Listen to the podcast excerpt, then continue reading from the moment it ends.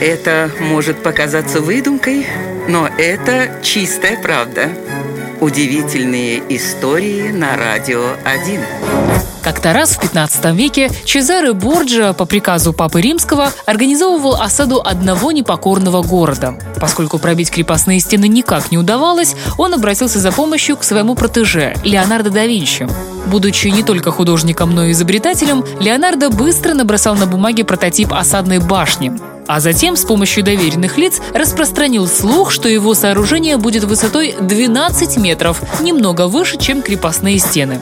Как только этот слух дошел до осажденных, они тут же стали наращивать высоту укреплений. Мол, если у да Винчи будет 12-метровая башня, то мы построим стены еще выше. Но они не учли одного. Фундамент попросту не выдерживал дополнительной нагрузки. Стены пошли трещинами, и всего парочки выстрелов хватило, чтобы они рухнули.